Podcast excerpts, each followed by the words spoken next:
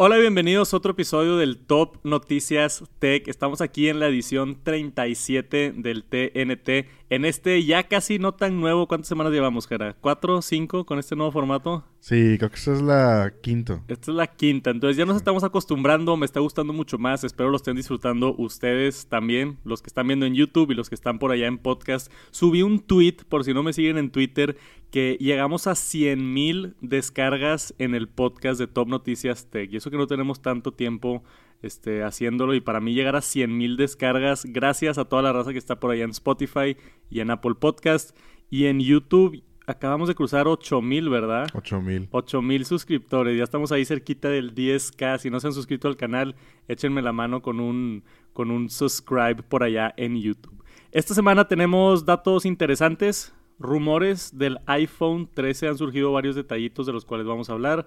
Este, tenemos información de Sony, Twitter con su nueva funcionalidad de Spaces, Google con una filtración y Mighty, un, un ¿qué, ¿qué, le llamarías? Web browser de paga. Es un concepto bien extraño que vamos a estar hablando ahorita al ratito. Gracias por acompañarnos en este TNT. Vamos a empezar con el top noticias tech.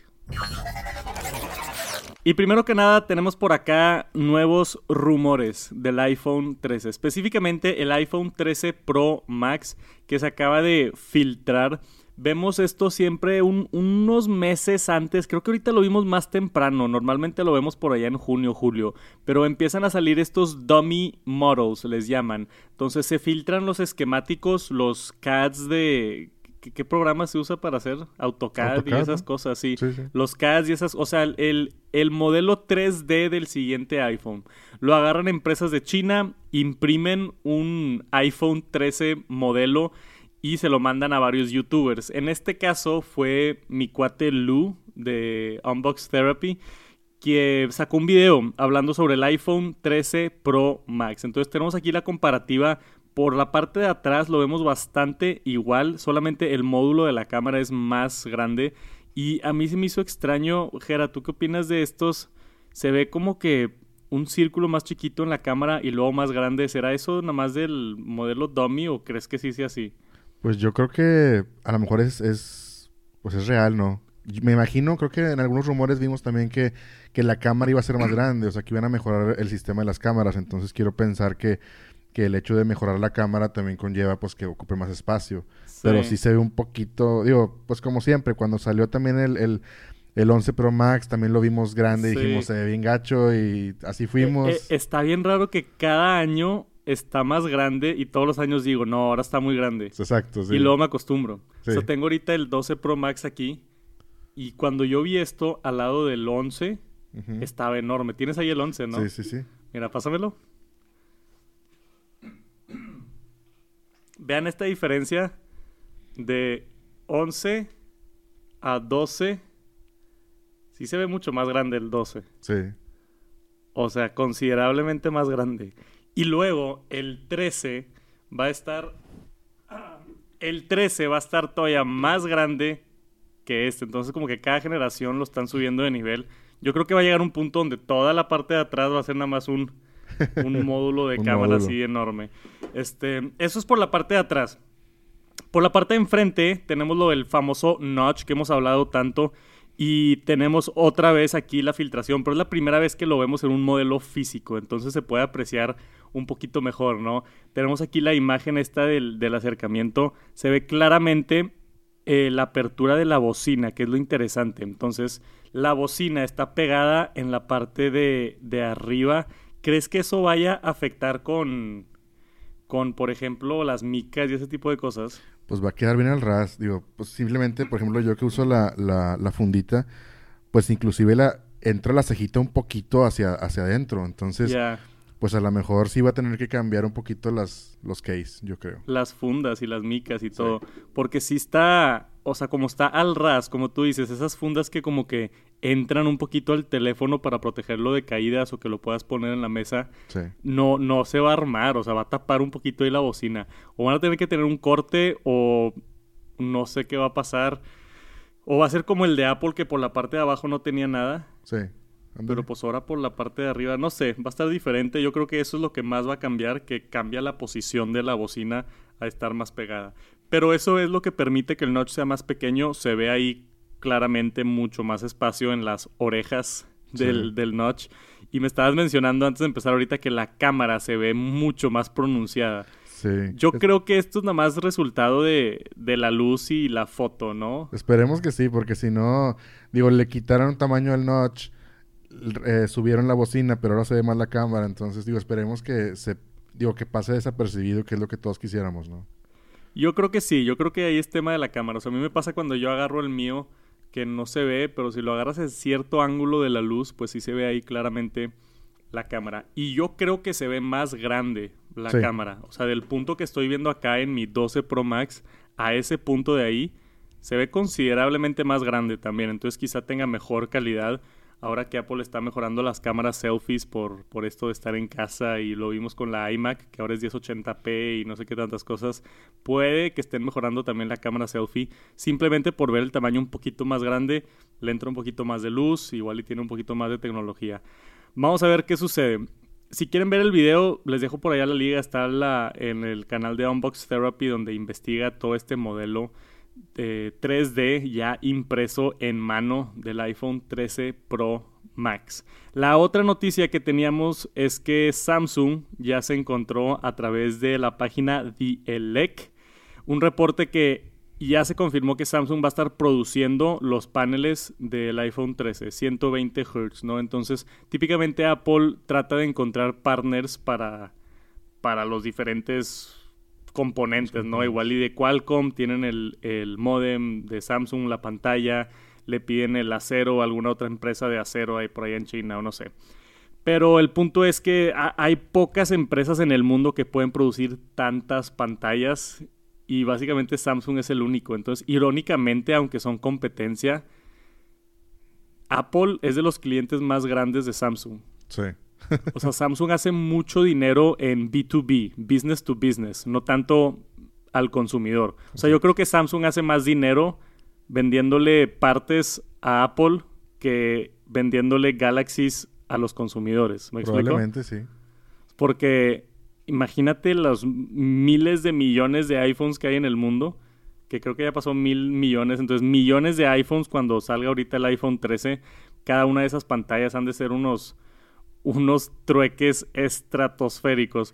Este 120 Hz entonces se vuelve a confirmar, ya sabíamos LTPO, lo interesante de LTPO es también que no solamente 120 Hz, sino puede bajar hasta 1 Hz, ahorrar batería y permitir algo como el Always On Display. Entonces tener esa pantalla siempre prendida, que es algo que también mucha gente ha estado pidiendo en el iPhone. Poder voltear a verlo y ver más o menos la hora. ¿Te interesa eso? Sí, yo digo, uh, hablamos la vez pasada del tema de las notificaciones. Si te gusta saber, o sea, estar al tanto de las notificaciones, pues sí.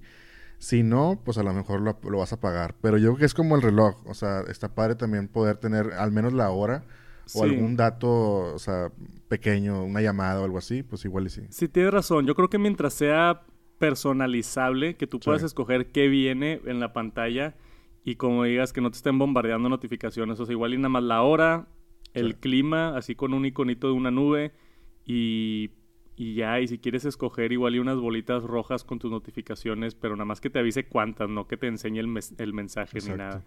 Pudiera estar interesante. Nos estamos acercando al iPhone 13, iPhone 13 Pro en septiembre. Seguramente va a ser el lanzamiento. Este año pasado lo tuvimos en octubre, poquito por la pandemia, creo. Todo parece indicar los rumores y las filtraciones que sí lo vamos a ver en septiembre este año. Ya no falta mucho, ya estamos en mayo. Ya mero. Tres, cuatro mesecitos y vamos a tener el nuevo iPhone. No lo puedo creer lo rápido que está pasando el año. Y siguen saliendo rumores ahora con este, con este dummy ya impreso y Samsung confirmando las pantallas.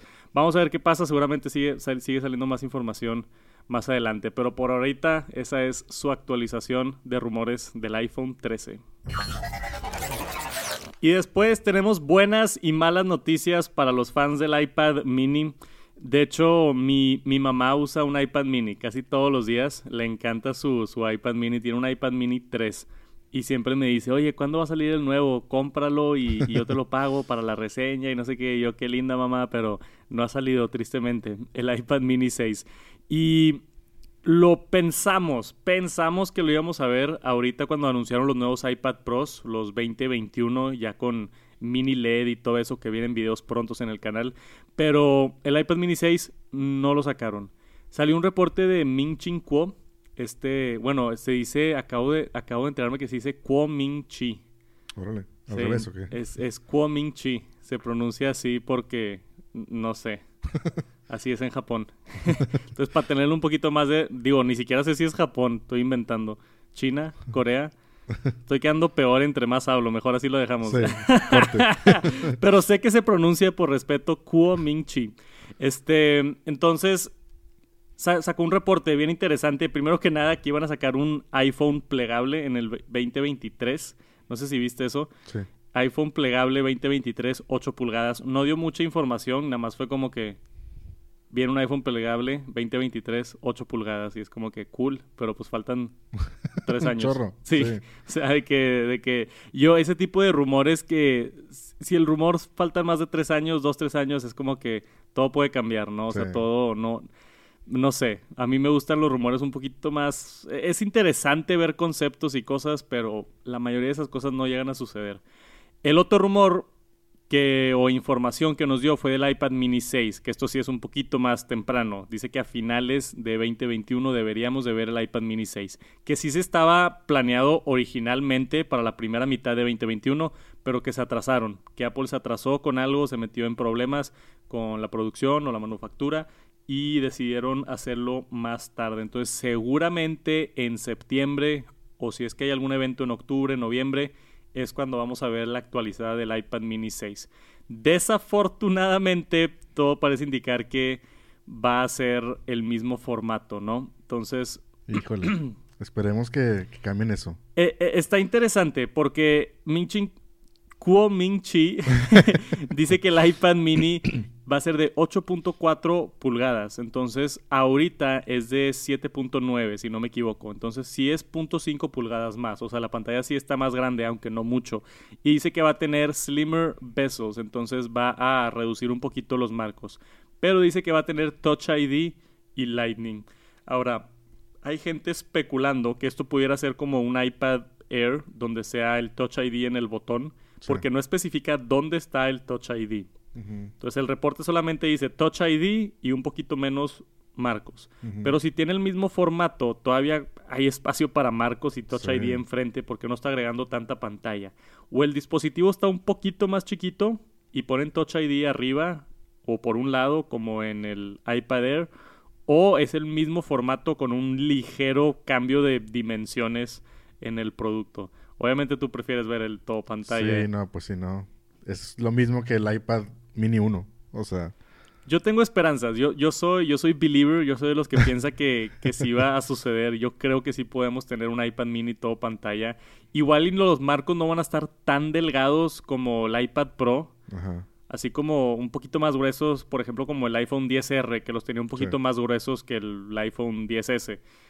Creo que puede ser algo así. O sea, va a estar un poquito más chunky, pero sí va a ser como que todo, mientras todo esté como uniforme, uniforme o sea, el, mismo grosor en todos los marcos, creo que puede ser un dispositivo bien atractivo.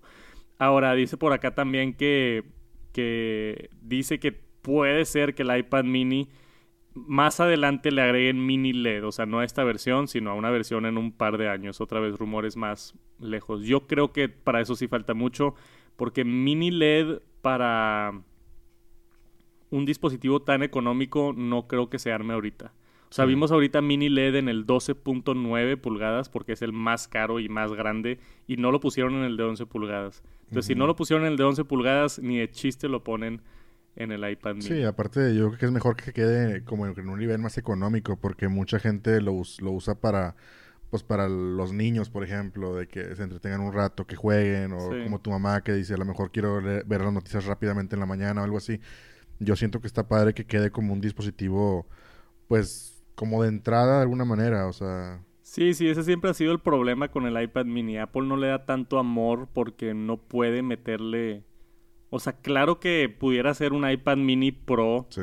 con mini LED, una pantalla, lo que tú quieras, 120 Hz, pero pues va a costar mil dólares. ¿Y quién quiere un Sí. iPad mini de mil dólares cuando por mil dólares te compras un iPad de 11 pulgadas?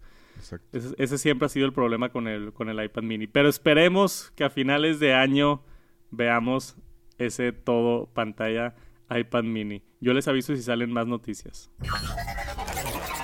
Ahora, este es un tema que sé que a mí y a nos apasiona mucho. Las cámaras Sony, tú y yo grabamos completamente, exclusivamente en cámara Sony, Sí. ¿no? ¿O tú usas alguna otra cámara? Digo, tengo otras para otro tipo, o sea, más, más viejitas, o sea, de, de fotografía de rollo y todo eso, pero lo que es ahorita para lo que es producción, sí usamos Sony. Por si no sabían, Jera tiene un negocio de bodas, filmación de bodas Sí. y eventos y cosas. Entonces, él profesionalmente utiliza cámaras en, en su día a día, no nada más aquí para hacer mis videos nerdos de YouTube. este, y utiliza Sony, ¿verdad? Mirrorless. Tienes ahí la, la 7, ¿cuál es esta? La A7C2, tenemos ahí tres de esas y pues ya queremos cambiar, vamos a ver qué sale nuevo. Sí, sí, sí. Acaba de salir la FX, ¿cuál? La, FX3. FX3. Sí, está buenísima Esa esa. se ve muy buena. Y siguen saliendo. El punto es que todas son mirrorless. Sony fue como uno de los pioneros o que hizo mainstream las cámaras mirrorless. Y yo me acuerdo mucho cuando yo estaba viendo comprar esta, la que tengo, que yo también uso una Sony, esta es la A7R3, que mucha gente todavía estaba como que dudando de las mirrorless, ¿no? Sí. Era de que, güey, si no compras una DSLR no eres profesional. Esas mirrorless son nuevas, este, nadie sabe si funcionan bien. Hay gente que dice que no funcionan, que no es el mismo arte porque no estás capturando la imagen o ya sabes, Sí. ¿verdad? Todo ese acá los hipsters igual y me echan tantito hate, pero supuestamente, o sea, no le sé bien, igual y tú sabes más, pero una cámara tradicional DSLR tiene un espejito Exacto. donde se abre el... Sí, tiene el, el espejo y se levanta. O sea, Ajá. tú, tú ves por el, por el, pues, por el visor, tú ves por el visor, entonces tú ves un, un, pues digamos a través del espejo. Entonces la imagen es real. Lo que decían al principio era que, que es diferente la imagen que ves a través del espejo que lo que ves en, en la mirrorless. Porque acá lo estás viendo digital. Exacto. Y aparte es, es, digamos, como que más lento, era ser otra cosa. Porque en la DSLR es el espejo que se levanta y hay unas cortinillas que dejan expuesto el sensor para que entre la luz y tome la foto. Entonces decían que eso era lo más, como que lo idóneo, lo rápido. Y ya Ya. cuando salieron estas, pues fueron, las fueron mejorando y pues ya, creo que ya la alcanzaron fácilmente. Entonces, Sí, yo creo que ya es igual de rápido, Sí. aunque sea electrónico. Y la calidad ha estado subiendo muchísimo. y sea, silenciosa sobre todo, porque en el tema de fotografía, pues cuando estás tomando fotos, se escucha el espejo y te da un golpeteo. Entonces con estas, eh, inclusive le ponen sonido digital. O sea, tú, tú tomas fotos y se oye el obturador, pero es un sonido, es un... o sea, es fake. Es Es, fake. es- es una bocinita Sí, haciendo el... Ajá, porque realmente es como, es, es como tomar fotos con tu iPhone. Y le quitas el sonido y no se escucha, o sea... Ok. Qué interesante. Sí. Y digo, tú que igual y si estás en una misa, en una boda, Exacto. obviamente no quieres que se escuche. Y tiene ajustes ahí en el menú para quitar el sonido, sí, ¿no? sí, sí. Sí, eso está excelente. Y ah, yo, yo veía mucho eso, ¿no? O sea, un, un amigo mío que, que le gusta mucho la foto, cuando estaba viendo comprar esta cámara, me dijo de que cómprate la Canon, creo que era la 70D o 80D, Ajá. no sé cuál. Y le dije, pero esta mirrorless de Sony se ve muy buena. Y me dijo, no, no, las mirrorless no valen madre. Cómprate la, la Canon, la Canon. Y viendo reseñas y cosas, me acabé convenciendo por la Sony y estoy encantado. sí, Y sí, de hecho sí. la razón por la que la compré fue porque la Sony, al menos en ese momento, grababa 4K y Ujú. la Canon no grababa 4K. Entonces tenía más especificaciones de, güey, si quiero mis videos en 4K en YouTube, me conviene más la Sony, tiene el mismo precio que la Canon Sí. y me está dando 4K. Esa, esa fue la razón principalmente por la Sí. que me fui por la mirrorless de Sony. Este, tenía más funcionalidades y me acabó encantando y me gusta y ya me quiero comprar la S3 aunque cueste 80 mil pesos o no sé cuánto cuesta. Sí. Está carísima. Pero ah, ah, yo creo que ha dominado el mercado Sony con sus cámaras mirrorless y la nota que estábamos viendo ahorita es que van a descontinuar o está en el proceso de descontinuar las DSLRs. Entonces se acaba la generación de esas cámaras que solamente hace tres años había gente diciendo que, que no valían madre, ¿verdad? que, qué raro cambia y qué tan rápido cambia la tecnología. Y ahora otras empresas, Canon ya sacó sus mirrorless, ya tiene ahí la M50 y la Canon la M 5 R5. Sí, la R5 y esas, o sea, Canon ya, ya le entró también al mirrorless un poquito más tarde después de Sony, pero ya se dieron cuenta que sí es la tecnología como superior, te permite un formato más pequeño en la cámara, no tan grande, silencioso, todas las ventajas de las que estabas hablando ahorita. Pero es el fin de una era, porque por muchísimos años teníamos este estilo de cámara. Y para, las, para la gente que le gustan las fotos, las fotografías, es, es un cambio como drástico. Y seguramente todavía va a haber gente diciendo de no, pero es que lo ves en la vida real a través del espejo y... Claro. Y, y sí. La nostalgia. Así como hay gente que todavía imprime sus fotos y entran en un cuarto rojo y las ponen en el líquido y la cuelgan. O sea, siempre va a tener su arte las versiones anteriores de, de hacer cosas, pero es más eficiente, es menos costoso y la nueva tecnología es mirrorless. Yo creo que todas las cámaras van por ese camino y Sony ya decidió descontinuar oficialmente las DSLR. Dice por aquí que quitaron a la venta, al menos en B&H Photo y en la página de Sony, quitaron la A99 y la A77 que eran de las últimas que, que eran DSLRs. Entonces, seguramente Canon y otros van a seguir haciendo, pero Sony dijo, ¿sabes qué? El negocio está en mirrorless y es todo lo que vamos a hacer de ahora en adelante. Twitter acaba de abrir su nueva funcionalidad Twitter Spaces a su competencia, básicamente a Clubhouse, que es un cuarto donde tú entras, un cuarto virtual y escuchas a toda otra gente. Es como un podcast en vivo, colaborativo, puedes invitar a gente a hablar contigo. Es como una conferencia de, Zoom. ¿Has tratado Clubhouse o alguna de sus aplicaciones? Sí, sí lo he usado. O sea, digo, tiene que ser un tema que te apasione bastante para que te quedes ahí porque... Pues estás, o sea, está para la charla y todo, pero tiene que ser un tema que te, que te apasione para que te quedes. Sí, yo, yo estuve un ratito utilizando Clubhouse y se me hizo bien interesante también hay otra nota que no tengo aquí, pero lo, vi en Twitter. Clubhouse ha estado cayendo duro. Tuvo, si no me equivoco con las cifras, están por ahí cerquita, 2.9 millones de descargas en febrero. Y luego en marzo fue 1.5 millones y luego en abril fue menos de un millón.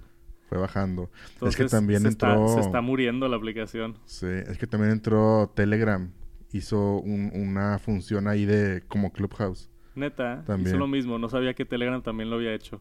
Este, Telegram, Facebook se supone que está trabajando en una también, o sea, con Instagram. Y Twitter.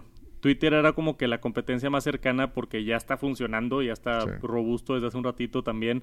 Pero era específicamente para gente que no sé cuáles sean los requisitos, tienes que ser alguien importante. Ahora ya salió oficialmente para todos, si es que tienes más de 600 followers en Twitter, puedes organizar un space, un Twitter space, ¿no? Invitar a gente a hablar o a que te escuchen o así. Igual yo lo intento más al rato en Twitter, yo, yo sí paso los 600 followers Tú pasas los 600 no, followers. no, síganme por favor, porque. el, el Jera no la libra. Ah, Santo se burla de mí por mi Instagram y mi Twitter con poquitos seguidores. Entonces, síganme por favor para que. No, no, no, no, no, no me burlo. No es, es cada quien sus, sus cubas. Este, no sé por qué 600 followers. Yo creo que simplemente es por el hecho de, de tratar de evitarse spam y cuentas. Como que algo ahí dentro de, de Twitter decidieron que 600 followers era como que dificilito de llegar. porque si es una cifra considerable, ¿no? Yo creo pues que sí, Más o menos. Pues no creo que mucha gente tenga más de 600 followers. O sea, si usas Twitter pasivamente, si nada más te gusta entrar a leer las noticias y entrar a leer tweets y entrar a, convivir con otra gente, o sea, no necesariamente tienes más de 600 followers, yo no creo.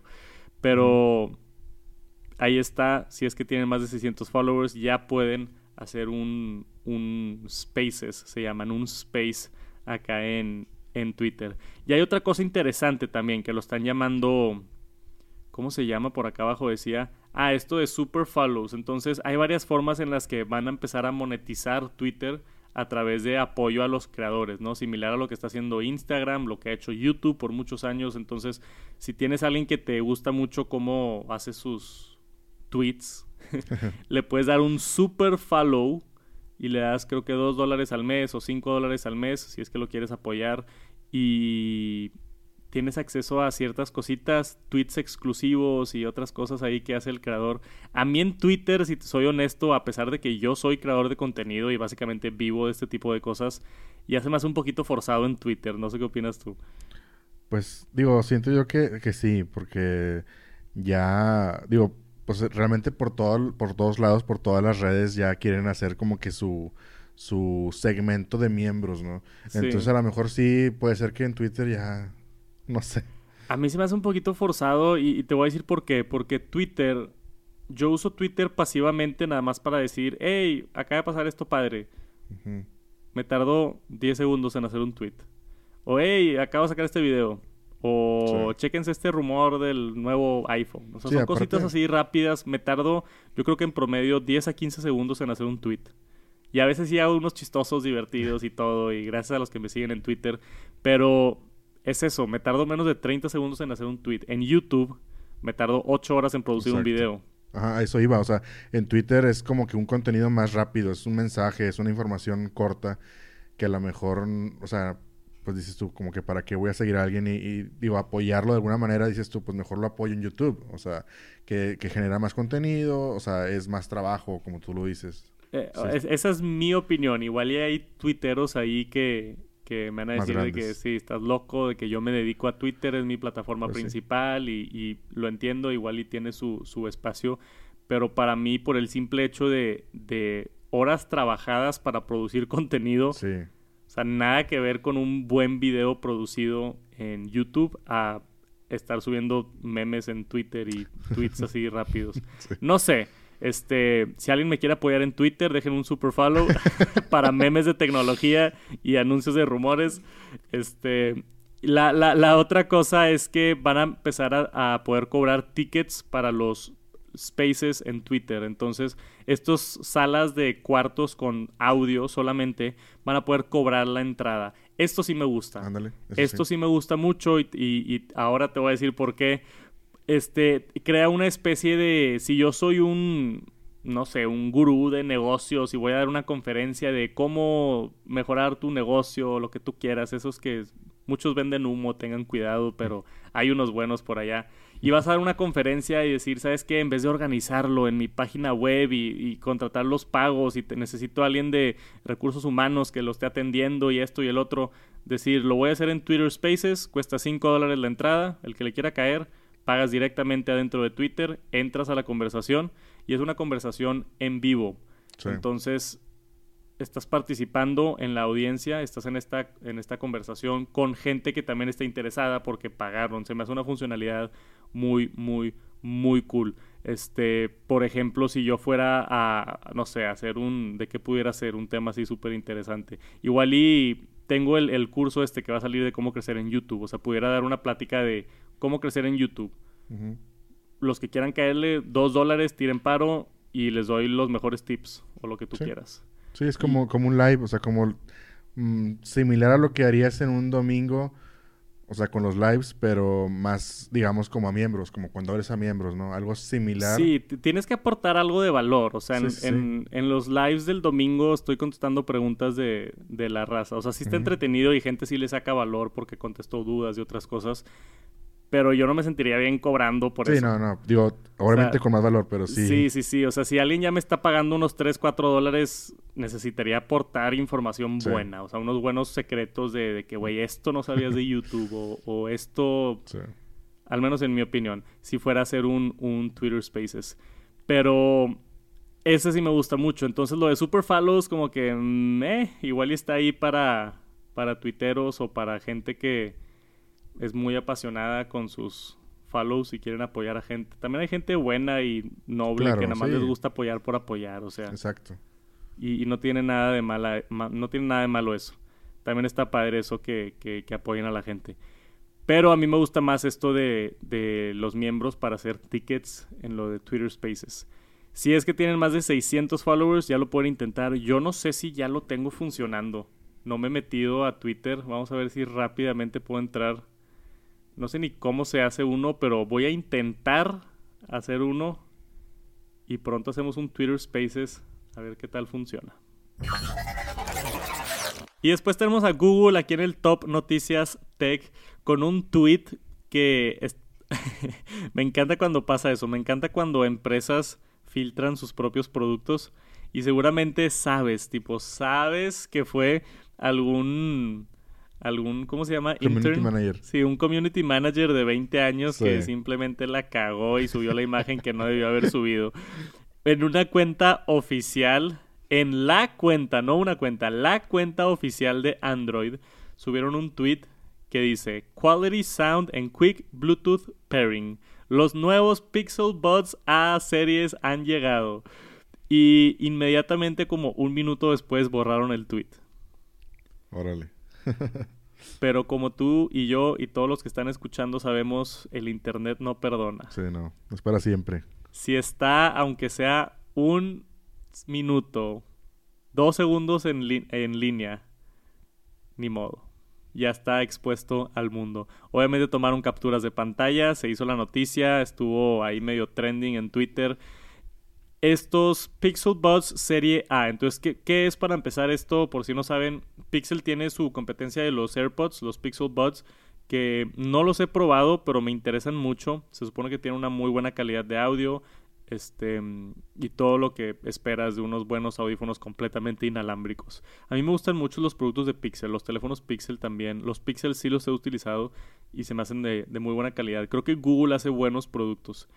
Estos son los Pixel Buds A, entonces son unos más económicos, que no sé exactamente de qué se están perdiendo que tienen los Pixel Buds, pero es como la versión light o la versión SE, la versión acá más más baratilla para para poder tener más una otra oferta en la mesa un poquito más barata.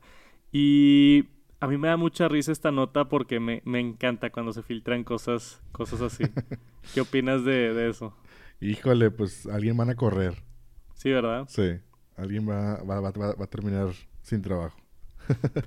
y, aquí, al final del artículo tenemos Google I.O. Es el evento que hace Google todos los años para los desarrolladores. Similar al WWDC de Apple, el Google I.O. es donde presentan su nuevo software, la nueva versión de Android, este, algunos nuevos productos como Google Home y Pixel y todo esto. Entonces, eso es en dos semanas, en mayo 18.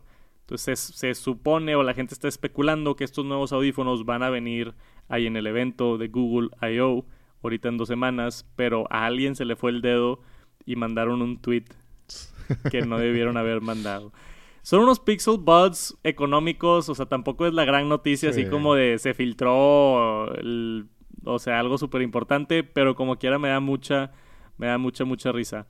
Este, dice aquí que todavía no anuncian oficialmente los Pixel Buds A, pero que se espera que estén mucho más baratos de los normales que cuestan 179 dólares. Entonces yo esperaría que estos, el modelo económico, pudiera tener algo ahí como 99 dólares. O sea, es más interesante unos 100 dólares por unos buenos audífonos completamente inalámbricos por parte de Google. Creo que puede ser una buena, una buena opción. Esperemos el Google I.O. Seguramente lo vamos a estar platicando aquí en el podcast más adelante cuando tengamos el evento de Google. Esta siguiente nota causó mucha controversia. Lo estuve viendo por ahí en. Vi varios videos en YouTube, lo vi en Twitter, lo vi en, Reddit, lo vi en muchos lugares. Y tiene que ver con los AirTags, los nuevos AirTags que de hecho aquí tengo, aquí los tengo. Y creo que para el tiempo que están escuchando este podcast ya saqué el video donde Jera me ayudó a esconder los AirTags. el reto. el reto, el AirTag Challenge. No sé cómo lo voy a poner de título todavía, pero ese video sale hoy cuando estamos grabando esto. Y eh, eh, funcionan muy bien, sorprendentemente bien. Todavía los estoy probando, me falta hacer una prueba de agua y otras cositas que quiero hacer, pero están jalando muy bien. Es un buen producto, en mi opinión, por parte de Apple. Creo que tiene un buen precio de 29 dólares. Pero han surgido muchas cosas y creo que en este tipo de cosas a Tile no le cuestionan nada, al Samsung Tag no le cuestionan nada, pero cuando es Apple, cuestionan todo. Todo. La gente quiere saber todo. Y hay mucha, o sea, especulación de qué pasa si te roban algo y tiene un AirTag. ¿Qué pasa si alguien lo usa para rastrearte con malas intenciones? O sea, si alguien lo mete a tu bolsa y te sigue a tu casa, por ejemplo, una cosa así, ¿no? Entonces, aquí es donde Apple tuvo que hacer, y se ve claro a través de este documento que sacaron y un análisis que, que hicieron varios youtubers. Dave2D fue uno de ellos. Si quieren ir a ver su video, está buenísimo. Apple sacó un documento de soporte para dar un poquito más de información sobre cómo funciona si es que alguien te está intentando rastrear de una mala manera. Pero tuvieron que hacer un balance porque ahí te va la situación, Gera. Entonces, cuando tú tienes un AirTag cerquita de ti que no es tuyo, el iPhone te avisa. Hey, hay un AirTag cerquita de ti que no es tuyo, ¿verdad? Esto pasa según Apple, después de un tiempo determinado, que no sabíamos cuándo era hasta ahorita, ya sabemos. Pero eso surge en varios problemas, porque tenemos dos situaciones. Tenemos la situación donde alguien se roba tu bolsa, o se borra tu o se roba tu bicicleta, o se roba lo que tú quieras, tu mochila con tu laptop y tus cosas, y tú tienes, vamos a decir, un AirTag escondido en la mochila. Entonces, este ladrón se roba tu mochila con tu iPad y tus audífonos y todo, y obviamente tú quieres encontrar tu mochila, entonces estás rastreando el AirTag. Pero que si el que se la robó tiene un iPhone y le avisa, hey, aquí hay un AirTag que no es tuyo. Entonces el ladrón va a encontrar el AirTag y lo va a tirar. Sí. O le va a quitar la batería. Entonces ahí es donde no está padre eso, porque entonces no funciona para poder rastrear cosas. Si le vas a avisar al güey que te lo robó que hay un AirTag que no debería estar ahí. Entonces aquí es donde se pone bien interesante el problema. De, del otro lado, vamos a, vámonos ahora al otro lado, al caso donde alguien te está rastreando con una mala intención. Entonces te ponen un AirTag en tu bolsa y tú le empiezas a dar. Tú quieres que te avise lo antes posible, obviamente, ¿no? Si alguien te está rastreando, un ex loco o algo así, este, tú quieres que te avise lo antes posible. Entonces, no... Es imposible tener las dos opciones. ¿Sí, ves por qué? o le o ayudas a la gente a que pueda encontrar sus cosas robadas o le ayudas un poquito más a que te avise cuando alguien te esté rastreando, pero no se puede las dos.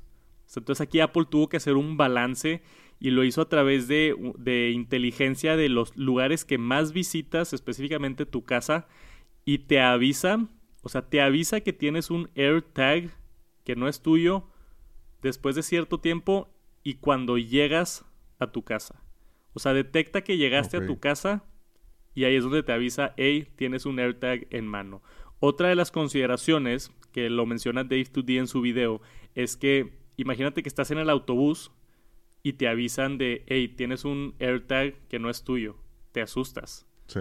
Te traumas, ¿no? De que hay alguien atrás de mí, esto, estás en un autobús lleno de personas, o sea, en tu casa es una situación un poquito más tranquila, de, ok, estoy solo, no es el AirTag de, de, alguien más. Aparte, fuera de la, de la situación donde igual y alguien dejó un AirTag tirado en el autobús y te está avisando. Y tú piensas que alguien te está rastreando, pero no, nada más hay uno tirado abajo del asiento. ¿Sabes cómo? O sea, hay muchas situaciones bien extrañas que, que Apple decidió que es mejor avisarte cuando llegas a tu casa. Entonces, si un ladrón se roba tu bolsa y tiene un AirTag, no le va a avisar hasta que llegue a su casa.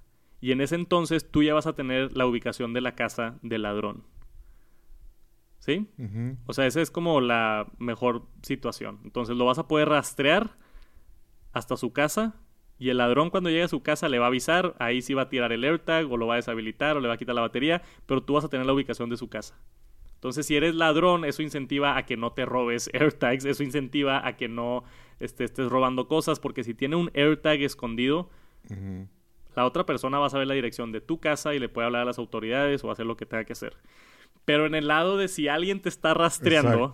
es lo mismo, o sea. Está medio raro porque no te va a avisar que alguien te está rastreando hasta que tú llegas a tu casa. Entonces el que te está rastreando va a saber dónde vives.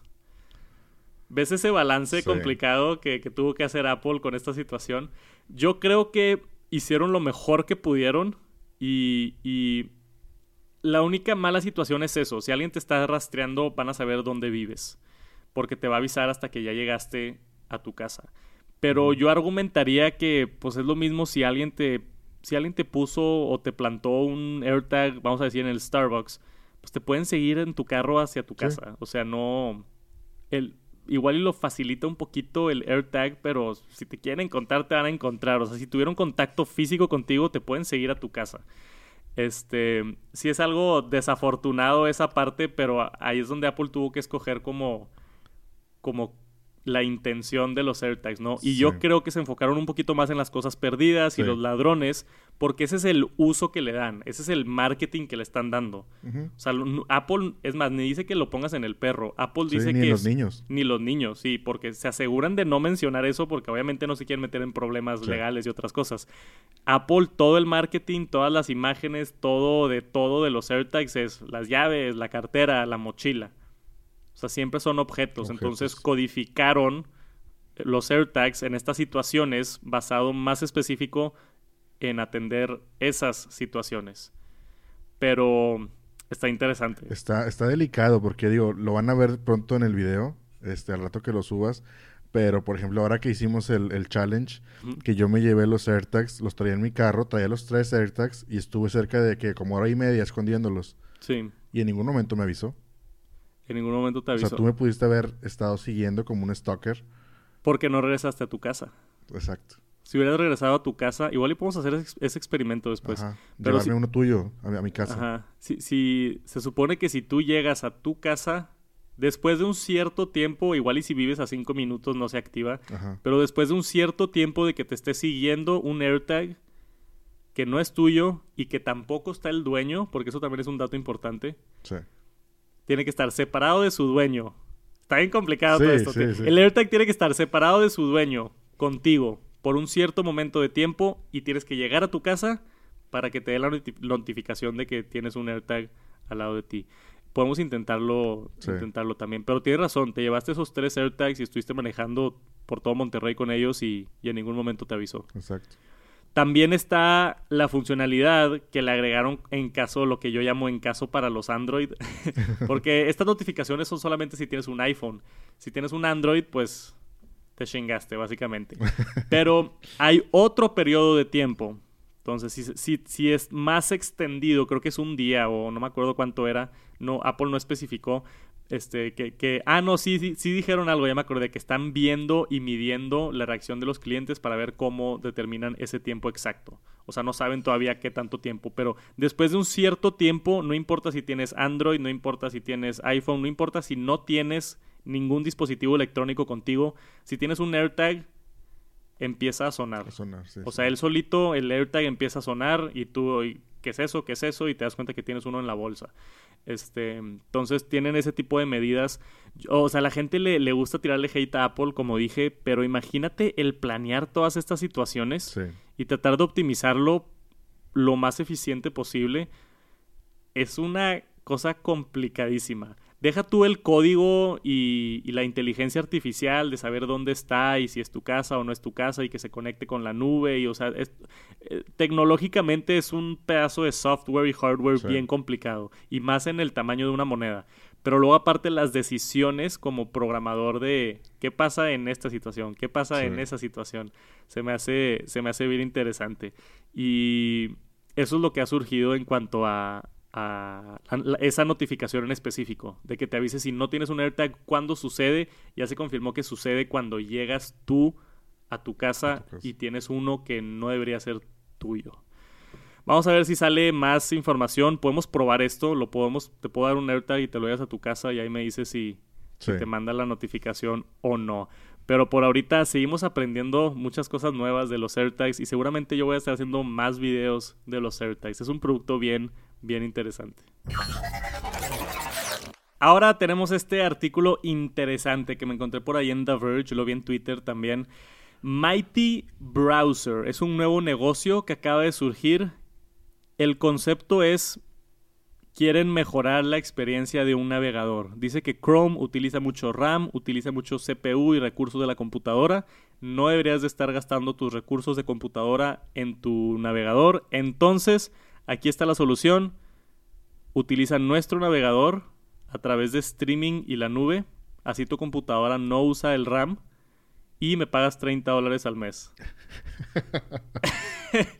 ¿Cómo, te suena, ese trato? Híjole, mejor sigo gastando RAM. Mejor sigues gastando RAM. o uso otro navegador. Salen este tipo de negocios que hay veces que nadie entiende por qué los hacen. Sí. Yo no entiendo qué humano en este planeta va a decir, oye, déjame pagar 30 dólares para tener una experiencia marginalmente más rápida que Chrome. Sí. no sé. ¿Por qué? ¿Por qué existe este producto? Aparte, 30 dólares al mes. Es, Es un chorro. demasiado. Es tipo Netflix. Sí.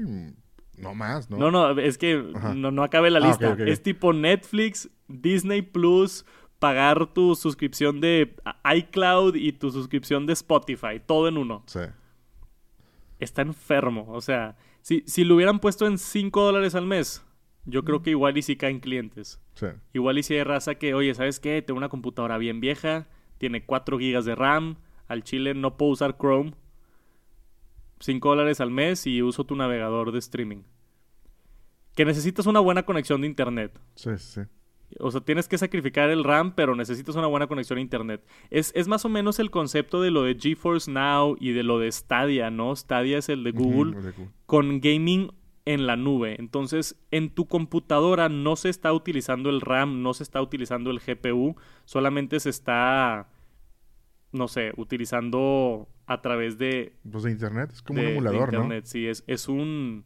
Es, es que no es un emulador, o sea, es, tú, tú estás como viendo una ventana en los servidores de esta raza. Como un streaming, como Netflix. Es más como un Team Viewer, Ajá, ándale. ¿Sí? Sí. Es- o o ¿qué, qué- es otra de esas aplicaciones que donde tú controlas otra Sí, computadora? TeamViewer es... El TeamViewer e- es más como eso, o sea, es más tipo tú estás controlando una pantalla que está en la nube, básicamente. Sí. Este, obviamente dice aquí que tiene las medidas de seguridad y todo, que es mucho más seguro que, que Chrome y otras cosas. Y también dicen que que cu- ¿cuáles eran las otras funciones interesantes por acá abajo? Digo, pero como quieran, no, o sea, como decíamos hace rato, o sea, lo que, lo que está en internet se queda en internet. Quieras o no, eso va a pasar a través de servidores y lo que tú quieras y alguien está viendo, o sea, bueno, no alguien, algo está viendo tu pantalla, ¿no? Entonces, Te, te pone un poquito de nervioso. sí, pues, no Sí. sé. No encuentro las otras funciones. Supuestamente tenía más funciones por acá y ni siquiera las encuentro. Estoy tratando de justificar este horrible negocio que están intentando robarle 30 dólares a las personas. Aquí está. Dice, Mighty también va a poder eliminar cookies y anuncios, si es que te interesa. Este, hay ad blockers gratis si quieren ver a, a buscar esos en internet. Entonces, eh, nomás no lo usen en YouTube porque necesito la lana de los Sí, anuncios. sí, si tienen un ad blocker, apáguenlo cuando vean mis videos de YouTube, me apoya muchísimo. Este dice que también te puede notificar automáticamente de juntadas en Zoom y vas a tener mejor acceso a Google Docs y otras integraciones. Todavía no me convencen. No, No, ¿verdad? no, No se arma. no se arma.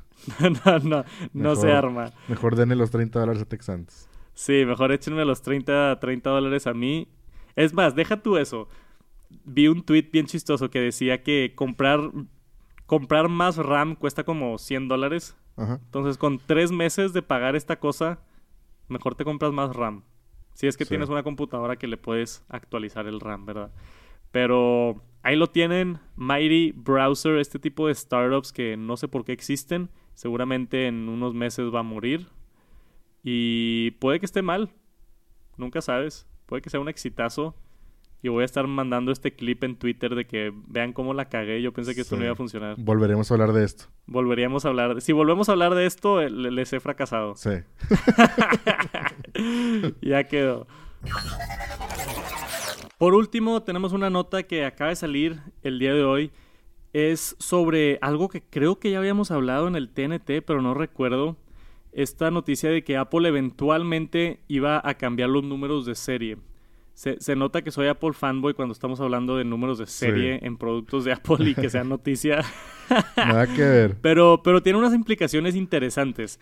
Porque el. eh, o o sea, todos los productos de Apple vienen con un número de serie para identificar cada producto que se vende. Es un código de letras y, y números larguísimo de como 18 dígitos, 12 dígitos para ser exacto.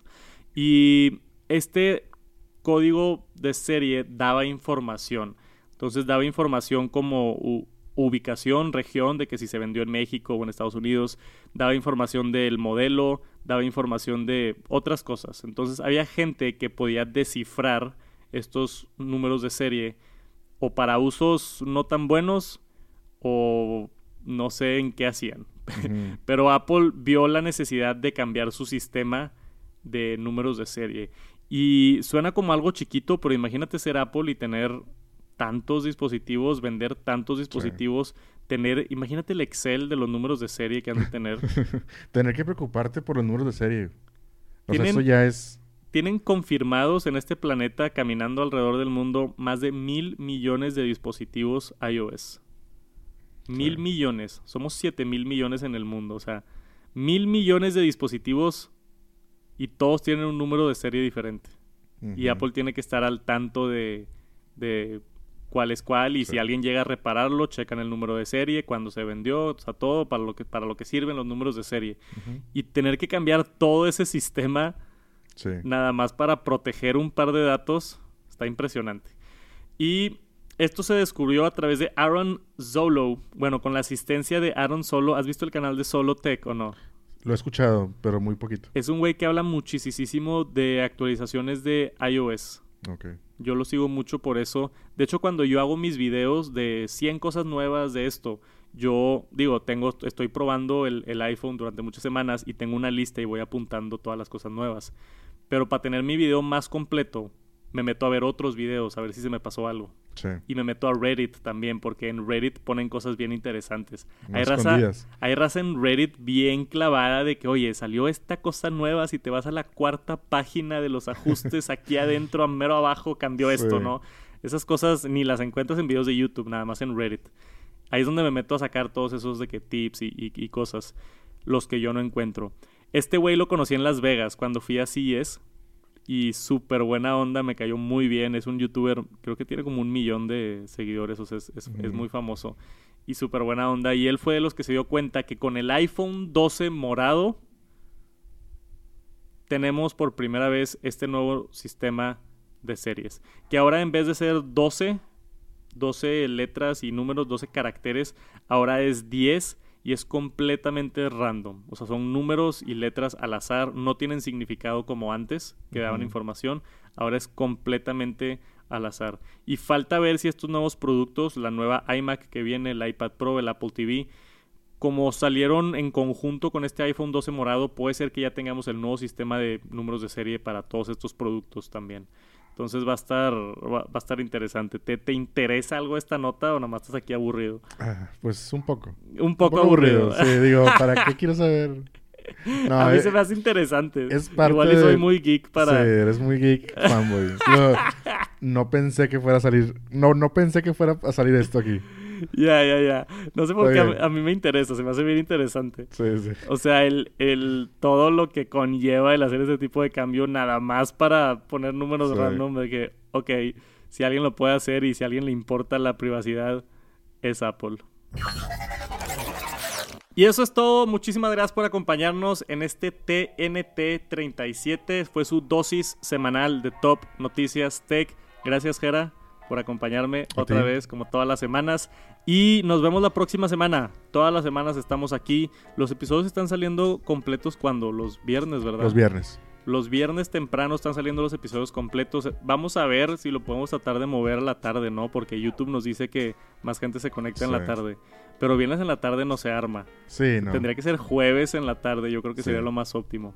Nos vamos a organizar para tratar de ir mejorando más el, el podcast, ir creciendo. Gracias por acompañarnos, como siempre, si tienen retroalimentación, tanto en Spotify, Apple Podcast o aquí en YouTube, déjenos un, un comentario y los atendemos. Que tengan una bonita semana y nos vemos a la próxima.